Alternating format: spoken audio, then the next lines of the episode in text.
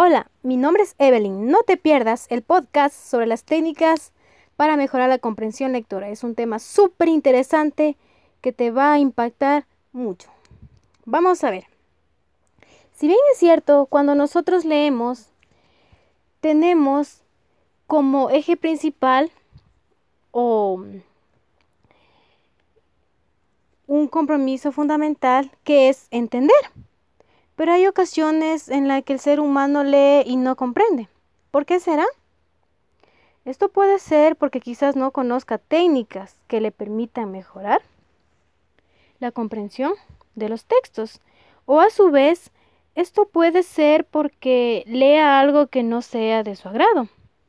Entonces, es muy aconsejable que cuando vayamos nosotros a leer, busquemos textos de nuestro interés, temas de nuestro agrado. Por ejemplo, a mí me encanta leer eh, las novelas románticas, me llaman mucho la atención. Al principio leía cualquier libro que tenía en casa, pero la verdad nunca lo había terminado de leer ninguno porque no me llamaba la atención.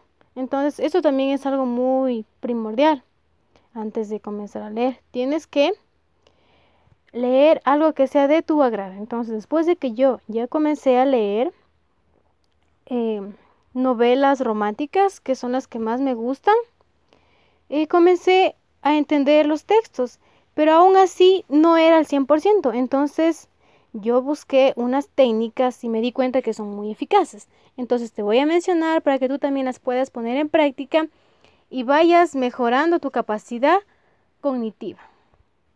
La primera es la técnica de relación de párrafos.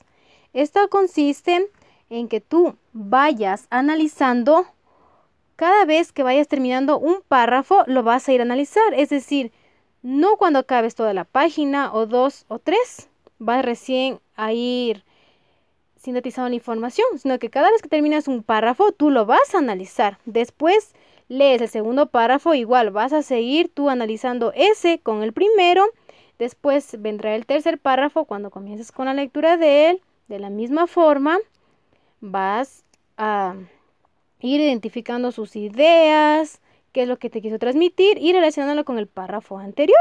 Eso te va a ayudar mucho para que vayas acordándote de qué se está tratando el texto y te sientas motivado a seguir leyendo porque comprendes. Otra técnica es la de los mapas conceptuales. Tú puedes leer un texto que no sea muy corto, tal vez de unas dos, tres páginas o por capítulos y plasmarlo en un mapa conceptual. Ahí tú puedes responder a algunas preguntas. Depende lo que haya estado en, el, en la lectura. Eso también te sirve para sintetizar la información y darte cuenta lo mucho que aprendiste. Otra técnica es la de las preguntas. Esta es muy eficaz, puesto que cuando tú vas leyendo te vas haciendo unas interrogantes. Entonces, esto conlleva a que tú te concentres al 100% en la lectura. Al momento de que tú te haces una pregunta, te comienzas a recordar, a ver qué era lo que decía en esta parte, quién hizo esto, cómo consiguió, qué logró. Entonces tú te comienzas a acordar lo que escribiste. Ahí también te puedes dar cuenta de la capacidad de tu memoria. Si es que te acuerdas mucho, es decir, que tienes una memoria a largo plazo, que no te olvidas tan fácilmente. Pero si es que no logras recordar todo, quiere decir que tu memoria es a corto plazo. Entonces, también nos permite verificar eso, a lo que aplicamos esta técnica de preguntas. Y, como te dije, para poder exponer claramente las preguntas, tú tienes que leer pero súper concentrado, sin nada de distracciones. Por ejemplo, si tú tienes al lado un celular o estás en las redes sociales o a su vez escuchando música, puede ser un problema, porque esto va a perjudicar en el entendimiento de tu lectura. Esto va a hacer que te vayas desviando del tema y no puedas acordarte después claramente de lo que estaba tratando el texto. Entonces, no te olvides, esta técnica te ayuda a mantenerte concentrado, porque para poder responder las preguntas tienes que acordarte y saber en qué consistía cada una de las preguntas. La siguiente es la técnica de la comparación. Esa también es muy relevante porque te permite comparar diversos hechos, situaciones que te menciona la lectura. Es decir, tú puedes eh, ver en la lectura de quienes nomás hablan y ver qué es lo que hacía cada uno de ellos. Ahí nosotros podemos comenzar a comparar. Por ejemplo, yo puedo eh, estar leyendo sobre unos magos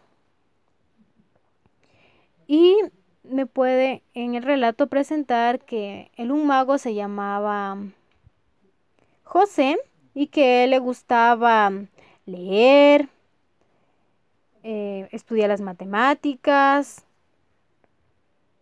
hacer ejercicios de cálculo mental. Y en el otro me puede decir que el siguiente mago se llamaba José. A él lo que más le fascinaba era jugar fútbol, ir a bailar y cantar, componer músicas con los instrumentos musicales. Entonces, yo como ya tengo eh, en mi cerebrito interpretada esas ideas, me acuerdo de qué hablaba, puedo usar esa técnica de comparación. Decir, ¿qué es lo que a cada uno le gustaba? Como bien sabemos, cada uno le gustaba cosas distintas. Una era sobre actividades de conocimiento, que era la materia, y otras eran actividades de juego. Entonces, esto nos podemos nosotros em, dar cuenta para que luego plasmemos en un cuadro de comparación. A la, vez, también tenemos la técnica del problema, que esta consiste en que nosotros, cuando leemos, podemos ver que existe un problema. Lo identificamos y luego podemos recordar qué es lo que provocó eso. Entonces, ahí es donde nos ponemos nuevamente a pensar. Nuestro cerebro está súper activo porque está concentrado. Tiene que acordarse la mayoría qué era lo que provocaba. Después de esto, nosotros tenemos que encontrar la respectiva solución. Si bien es cierto, todo problema hay que darle solución, entonces tenemos que tener en cuenta que si ya detectamos las dificultades, luego ¿qué será una solución que puede ser explícita o implícita. Ajá. Y otra técnica muy famosa utilizada por varios estudiantes, incluso ya personas adultas, es la técnica del subrayado ya que esta nos ayuda a resaltar las ideas más importantes, palabras claves para poder potenciar a la capacidad de sintetizar.